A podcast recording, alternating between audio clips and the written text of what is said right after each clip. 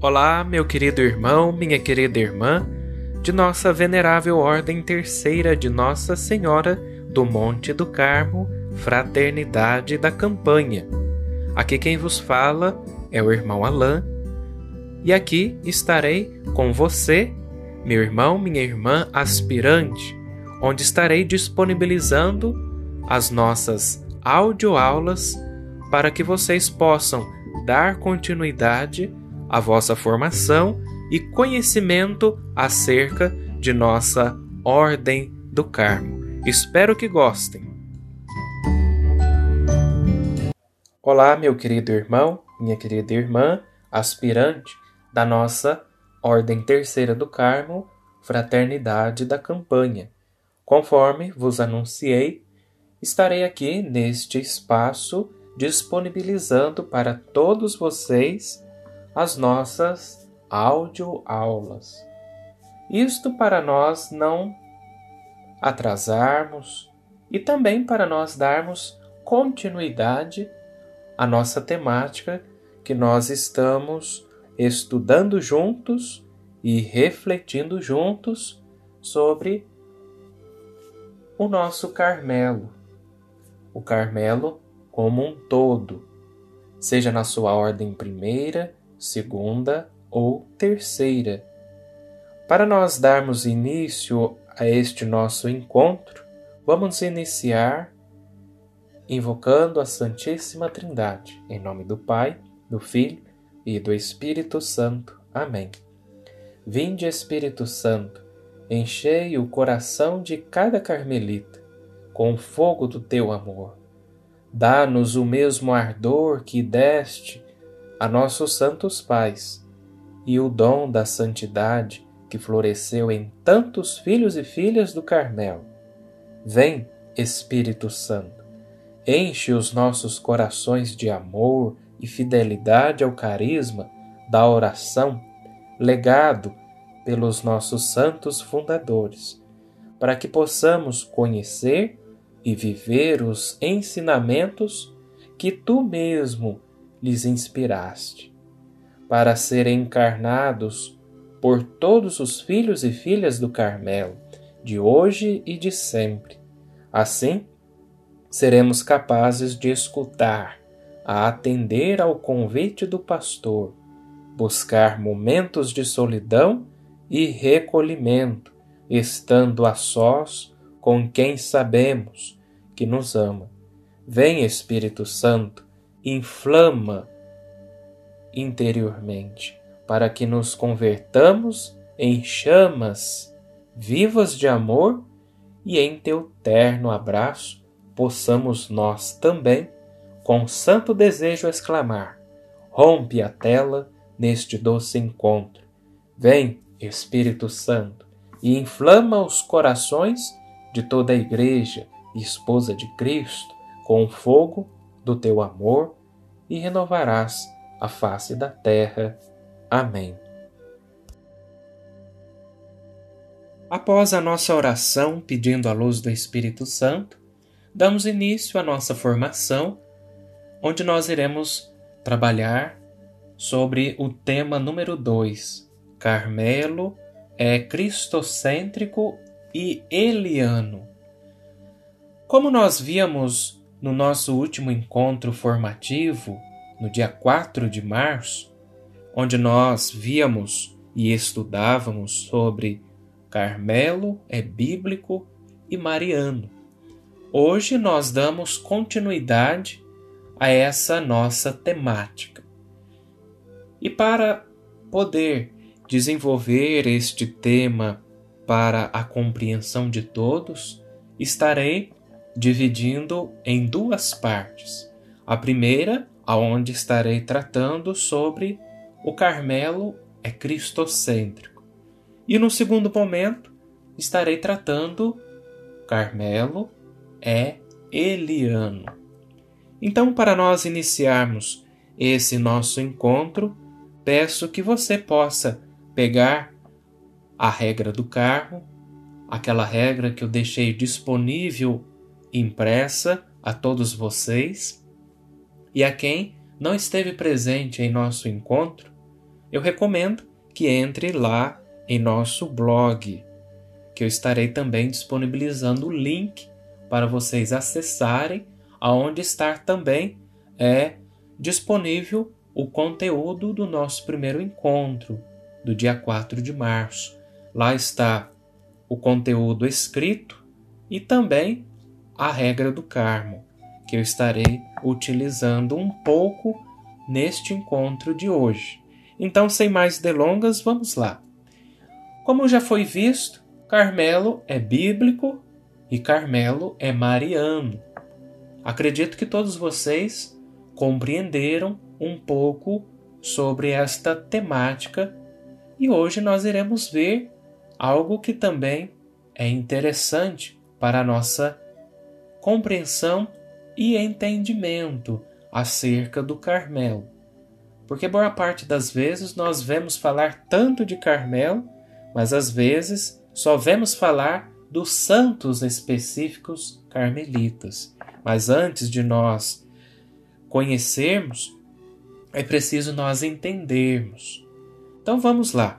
Pegue aí na sua regra que você tem impressa e para aqueles que não têm, procure lá no prólogo, no número 2, onde o autor da regra, Santo Alberto, ele nos fala: Muitas vezes e de muitos modos, os santos padres estabeleceram como cada um, qualquer que seja o estado de vida a que pertença ou a forma de vida religiosa que tiver escolhido, deve viver em obsequio de Jesus Cristo e servi-lo fielmente com um coração puro e reta consciência. Aqui nós vemos que a própria regra do Carmo traz bem evidente para nós que todos nós que escolhemos a vida religiosa, em qualquer um do estado de vida, como nós, enquanto carmelitas terceiros, escolhemos viver a vida secular, somos chamados e convidados a viver em obsequio de Jesus Cristo. Aqui é interessante nós percebermos que toda a característica do Carmelo é que somos cristocêntricos. Ou seja, o Cristo deve ser o nosso referencial. Ou seja, ele é aquele que nós seguimos antes de mais nada. Por isso, Santo Alberto descreve esta maneira, lá no seu prólogo, o propósito de nossa vocação. Ele diz, né? Muitas e variadas são as maneiras pelas quais nossos santos predecessores estabeleceram como todos, qualquer que seja a sua posição de vida. Observe-se bem seja qual for a posição de vida. E qual é a nossa posição de vida? Conforme eu já mencionei no início. A nossa posição de vida é secular. Ou seja, estamos a viver uma vida de lealdade a Jesus Cristo, de puro coração e de reta consciência. Ou seja, devemos estar a serviço do Divino Mestre. Por isso, todos os carmelitas é antes de mais nada é este seguidor do Cristo, seguidor do Divino Mestre. É interessante nós é, pensarmos. Muitas das vezes se imagina que o Carmelo é de uma iniciativa espiritual, né? Mariana mas é o contrário. Conforme eu falava para vocês no último encontro, no dia 4 de março, nós temos a figura de Maria como uma referência de imitação. E também, se observarmos, não sei se vocês leram ou tiveram esse interesse de ler, a regra do Carmo na sua totalidade, ela não fala em momento algum da figura da Santíssima Virgem, mas apenas faz referência ao próprio Cristo. Lembram que eu referenciava muitas das vezes nos meus comentários no número 19 da nossa regra? Se puder, pega aí também no número 19 da regra do Carmo. Lá vai dizer que nós, carmelitas, é, vivemos uma vida de lealdade a Jesus Cristo, a quem a regra carmelita chama de quê? De nosso único Salvador. Então, todo o núcleo da nossa espiritualidade, de toda a nossa regra e de toda a nossa vocação é seguir a Jesus Cristo. Por isso que toda esta característica carmelitana é que somos cristocêntricos. E como que consiste essa espiritualidade carmelita?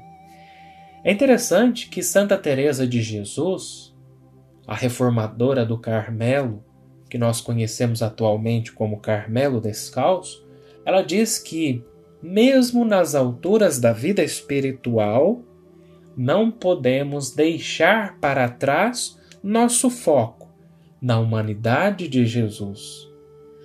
É interessante que, quando nós nos referimos à humanidade de Jesus Cristo, faz nós referir, é, lembrarmos é deste tempo em que nós estamos vivendo. Sobretudo este esta semana das dores em que estou aqui gravando este esta áudio aula para vocês, faz nós meditarmos a humanidade de Maria através de suas dores. Mas também nós meditamos a humanidade de Jesus em sua paixão, morte e também na sua ressurreição. Por isso que toda a espiritualidade carmelita ela se enfatiza na humanidade de Jesus Cristo. E como faz para nós é, meditarmos ou enfatizarmos esta humanidade de Jesus Cristo? Aqui vale ressaltar que a fé de nossa Igreja Católica ela celebra duas naturezas em uma pessoa. Sabemos por convicção de fé e por dogma de fé da nossa igreja, que Jesus tem uma natureza divina exatamente igual à do Pai e uma natureza humana exatamente igual a nós, exceto no pecado. Então, é importante enfatizar isso, para nós não cometermos aquela heresia monofisista que apenas quer dar à figura, à pessoa de Jesus, apenas uma natureza, ou seja, para nós não cometermos esse erro. Mas retornamos aqui o nosso foco. Como que nós podemos meditar a espiritualidade carmelita a partir da humanidade de Jesus? Conforme Santa Teresa, que nos aconselha que a humanidade de Cristo seja esta fonte, né, constante de nossa meditação. E como meditar? Será que nós já paramos para pensar como meditar a humanidade de Jesus para assim podermos começarmos a dar passos para a nossa espiritualidade carmelita e, por assim dizer, conhecê-la. Aqui é fácil de nós é, observarmos o que podemos meditar, conforme eu ressaltei, né? Aqui, neste tempo em que nós estamos vivenciando, este período quaresmal, este período do setenário das dores, como também o período da Semana Santa, nós podemos meditar a Via Sacra, a Via Crucis, como é conhecida também, né? nós temos este recurso. Lembre-se que não é só apenas um recurso devocional, mas também de nós meditarmos a humanidade do próprio Cristo. Temos também algo que eu achei tão fascinante que eu nem imaginava, que é a meditação da devoção aos sete passos de nosso Senhor Jesus Cristo. Aqui em nossa Catedral de Santo Antônio, na campanha, nós temos o Senhor dos Passos. E vê-se que muitas pessoas têm é, uma grande devoção a Ele, sobretudo a sua imagem, uma imagem tão linda e tão histórica, né? Mas aqui eu não vou entrar em detalhe, mas apenas entrar nesse detalhe desta devoção aos sete, aos sete passos de nosso Senhor Jesus Cristo. Sabe-se que esta devoção aos sete passos de nosso Senhor Jesus Cristo é uma devoção carmelitana, que ela é desde os meados do século 17 que os carmelitas introduziram na colônia a devoção da Via Crucis ou Sete Passos, em que se representava o drama da paixão através dos quadros ou estações, conforme se faz a via sacra, né? Com a via sacra, né? E como nós podemos meditar esta este sete passos de nosso Senhor Jesus Cristo? Meditar, acredito que se deve, não só deve, mas nós devemos cultivar entre nós esta devoção. E essa devoção, ela se encontra disponível nas redes sociais e também nas mídias sociais. Eu mesmo aqui em casa, eu encontrei esta devoção e acredito que eu posso repassar para cada um de vocês também conhecer. Então, tudo isso é importante para nós carmelitas encontrarmos na humanidade de Cristo tudo aquilo que é esta fonte né, constante para nós meditarmos. Ou seja, em tese, o nosso Carmelo ele é cristocêntrico, a nossa vocação deve ser seguir os passos do Divino Mestre, mas também, conforme Santa Teresa, meditar constantemente na humanidade de Jesus Cristo, seja através da via sacra, ou seja através desta devoção que eu apresentava um pouco para vocês. Ou seja, este é o fim, o objetivo do Carmelo, como fim também de toda a vida cristã em geral. Por quê? Se nós observarmos toda a liturgia, tudo aquilo que se faz e celebra na Santa Igreja, tudo tem como centro um referencial, o próprio Cristo. E aqui eu encerro este nosso primeiro momento tratando do Carmelo é cristocêntrico. Espero que continue aí me ouvindo para nós darmos início a este nosso segundo momento em que irei tratar sobre Carmelo é Eliano. Neste segundo bloco de nossa áudio aula, tratamos sobre esta outra temática que temos para conhecermos mais sobre o nosso Carmelo. O Carmelo é Eliano. O Beato Maria Eugênio do Menino Jesus referencia o profeta Elias dizendo: Ele é um instrumento de Deus. É apenas instrumento, mas não sem mérito.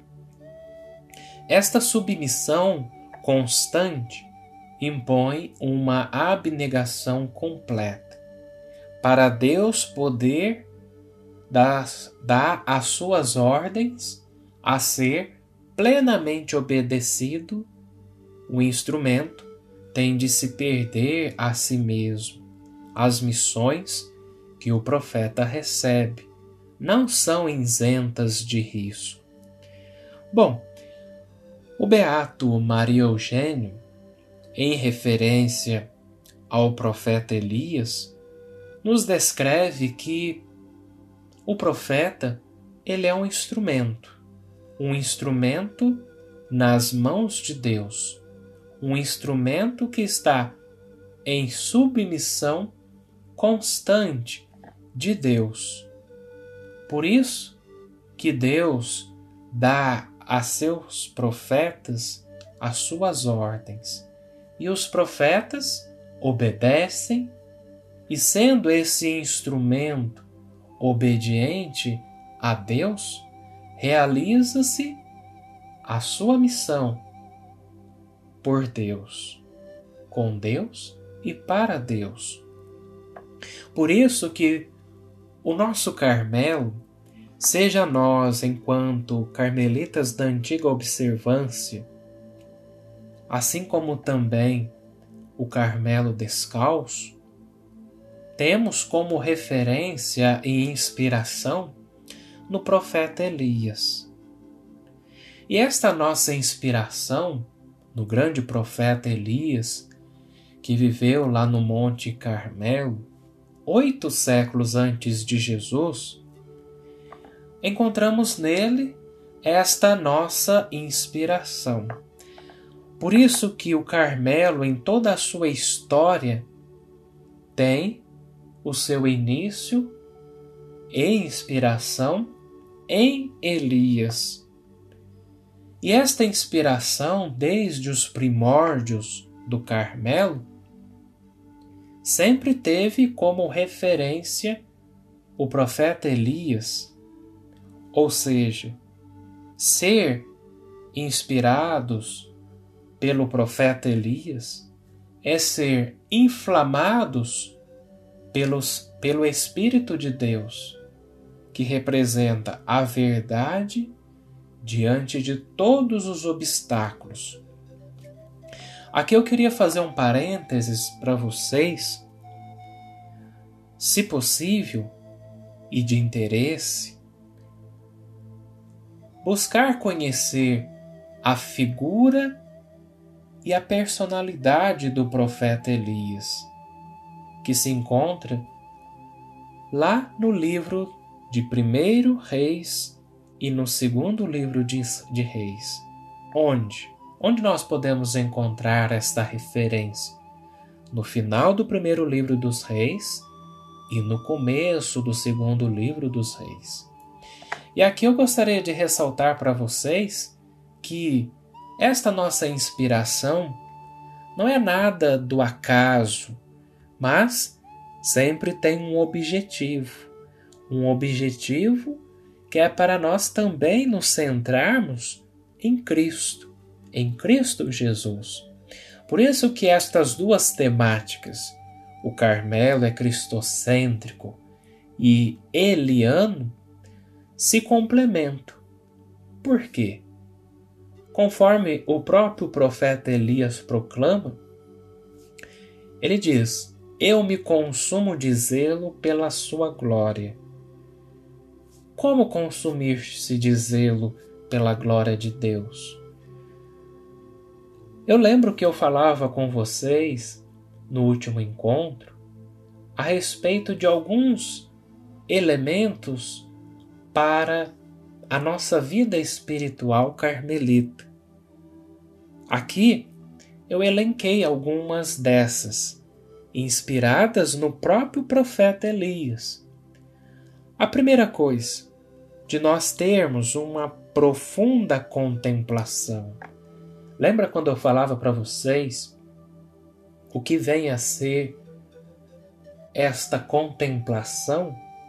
Acredito que todos vocês devem lembrar, mas eu vou trazer novamente aqui alguns esclarecimentos. A contemplação consiste em você trazer este mistério a qual você você contempla para si. E dentro desta, de, e dentro desta contemplação, necessita-se do silêncio. O silêncio que parte do seu interior para o exterior. Porque não adianta nada nós querermos contemplar se não temos o silêncio. E nisto consiste também a própria espiritualidade do carmelita. É ser este contemplativo, silencioso e de um homem também inquieto.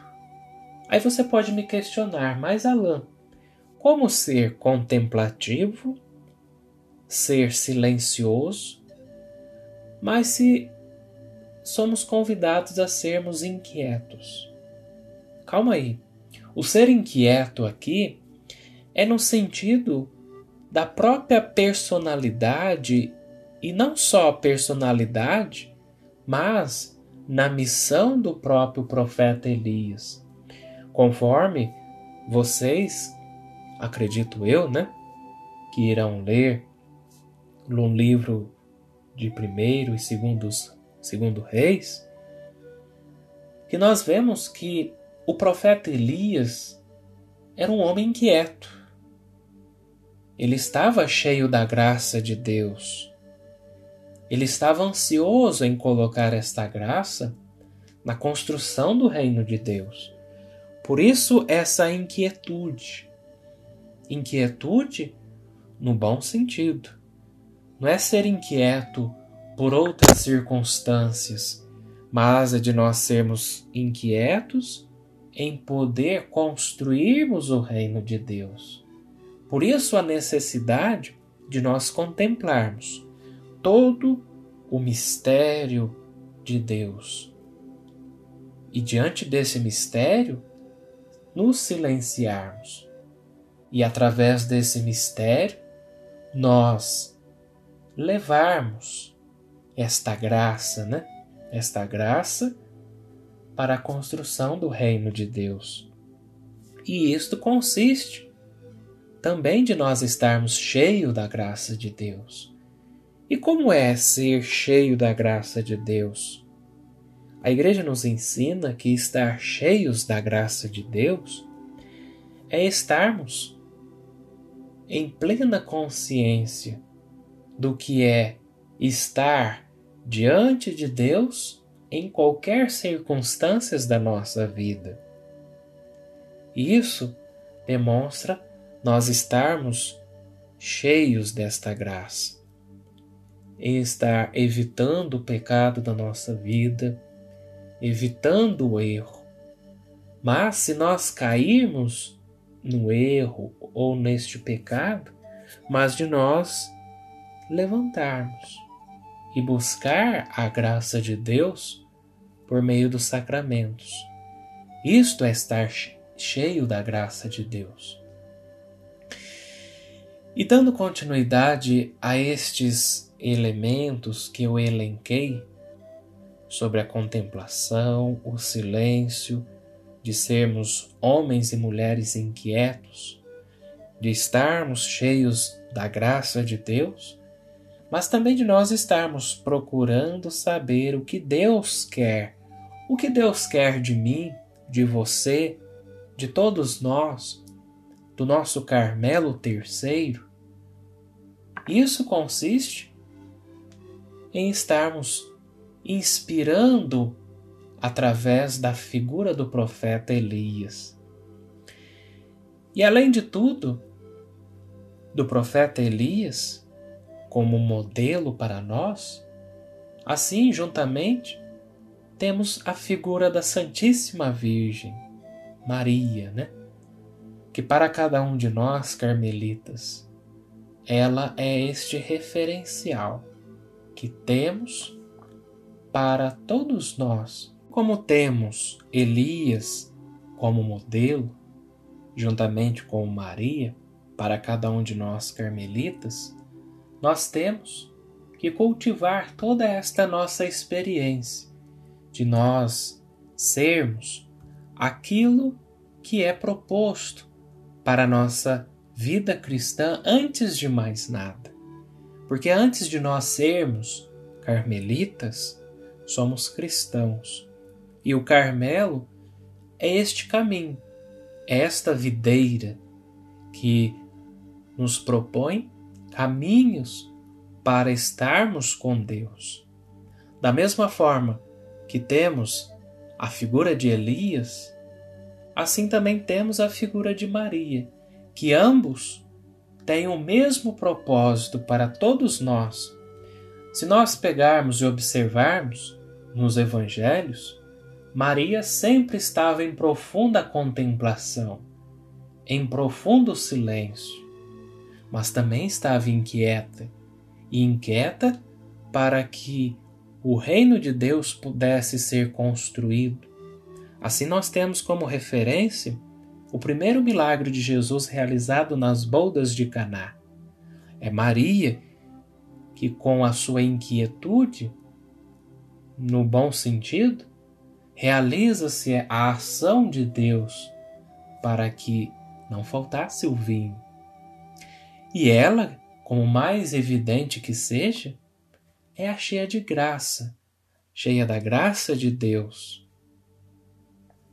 E ela sempre esteve procurando saber o que Deus quer de sua vida. Por isso, que quando nós contemplamos o mistério da encarnação, ela faz os seus questionamentos e ao final ela diz: Eis aqui a escrava do Senhor. Por isso que nós todos carmelitas temos esses dois baluartes, esses dois pilares principais, Elias e Maria. Aí vocês podem me perguntar, mas e a figura de Eliseu? Lembram que quando eu falava um pouco sobre o nosso escudo carmelita, toda aquela simbologia, as estrelas, que cada um representa, a figura de Eliseu é a mesma, é dar continuidade àquilo que o profeta Elias realizou no seu tempo. E conforme eu disse, o próprio profeta Elias que exclamou: Eu me consumo de zelo pela sua glória. E por quê? Por que deste consumir-se de zelo pela sua glória. Para nós darmos testemunhos de Deus e de sua vida ao mundo. Este mundo moderno em que nós estamos vivendo neste século 21, nesta década de tantos problemas como nós estamos passando nesse momento. Por isso essa iniciativa de fazer essas audioaulas. Espero que vocês gostem. Eu estou apenas aqui me improvisando. Mas é de nós darmos esse testemunho, né? Testemunho de Deus por meio desses modelos que eu mencionei a vocês. Porque Deus não escolhe o profeta somente para que ele fique na sua presença. É aquilo que eu falava, não basta nós ficarmos ali ou melhor, falar para vocês no último encontro, né? Não basta nós ficarmos ali contemplando todo aquele mistério, mas também nós devemos ser enviados em missão. Seja numa missão particular, você para com alguém, de nós, enquanto fraternidade carmelitana terceira, aqui na campanha, que temos também a nossa missão de estarmos indo na casa das pessoas, rezando o terço de Jesus das Santas Chagas e de também estar motivando as pessoas, não só através desta devoção, mas também através da própria palavra de Deus. Lembram que eu falava para vocês que o Carmelo também é, é bíblico? Não no sentido de que está lá na Bíblia referendo-se ao Monte Carmelo, mas que toda a nossa espiritualidade se volta para a palavra de Deus por meio da Lexo Divina. Aí eu pergunto para vocês: vocês estão fazendo a Lexo Divina? estão tendo alguma dificuldade? Não sei, mas precisamos conversar, saber qual é a dificuldade de cada um de vocês. Então, em tese, é isso, de nós consumirmos de zelo pela glória de Deus, é isso. É de nós darmos esse testemunho de Deus e de Sua vida neste mundo. Mas de nós sermos esse profeta, de sermos esse profeta que não só fica na Sua presença através da oração, através de nossas devoções, mas de nós darmos o nosso testemunho, de nós sermos esse missionários. Percebe que todo Carmelo é bonito? Ele não fica somente recolhido na oração, mas também somos convidados em missão a darmos testemunho da existência de Deus e também da vida de Deus que está nele e que se transborda a todos nós. E aqui eu gostaria de encerrar esse breve encontro, não sei somando quantos minutos se deu, mas acredito que ficou um pouco daquilo que era para ser transmitido para vocês no dia de hoje, dia 1 de abril. Mas diante dessa nossa dificuldade de nós estarmos nos encontramos, espero que isso seja em breve, mas que nós possamos retornar com todas as nossas atividades, eu gostaria de oferecer para vocês esse conteúdo, essas audioaulas. Espero que gostem. Mas lembre-se, quero deixar uma proposta para vocês. Eu falava no início sobre de nós conhecermos as histórias de Elias. Essas histórias que se encontram lá no final do primeiro livro dos reis e no começo do segundo livro dos reis. Eu gostaria que vocês pudessem ler e depois comentar comigo, seja em mensagem no WhatsApp ou também no nosso grupo no WhatsApp. E vocês podem me perguntar: aonde se encontra este final do primeiro livro dos reis que fala do profeta Elias? Eu fui muito generoso com vocês é, em poder numerar, né, assim dizendo, qual é o capítulo. Se encontra no capítulo 17, no primeiro livro dos reis, capítulo 17, versículos seguintes até o final do livro. E também no segundo Reis, capítulo 1, versículos seguintes até o versículo 18 do capítulo 2. Espero que vocês possam ler, ler e entender quem foi o profeta Elias. Porque às vezes nós não o conhecemos, falta conhecer. Então espero que vocês acolham esta minha proposta como uma atividade para casa, como a gente falava para as crianças na escola, né? Mas aqui nós não temos criança, mas adultos, né? Que estão com o objetivo de serem carmelitas terceiros. Obrigado pela atenção de vocês e espero que nós possamos brevemente nos encontrarmos. E espero que gostem dessa minha singela áudio aula, que foi tudo no improviso, tudo decidido de última hora. Espero que gostem, espero que entendam aquilo que foi transmitido a vocês e estarei disponibilizando este conteúdo impresso para vocês lá em nosso blog. Espero que possam encontrar, assim como também ler e entender melhor. Muito obrigado.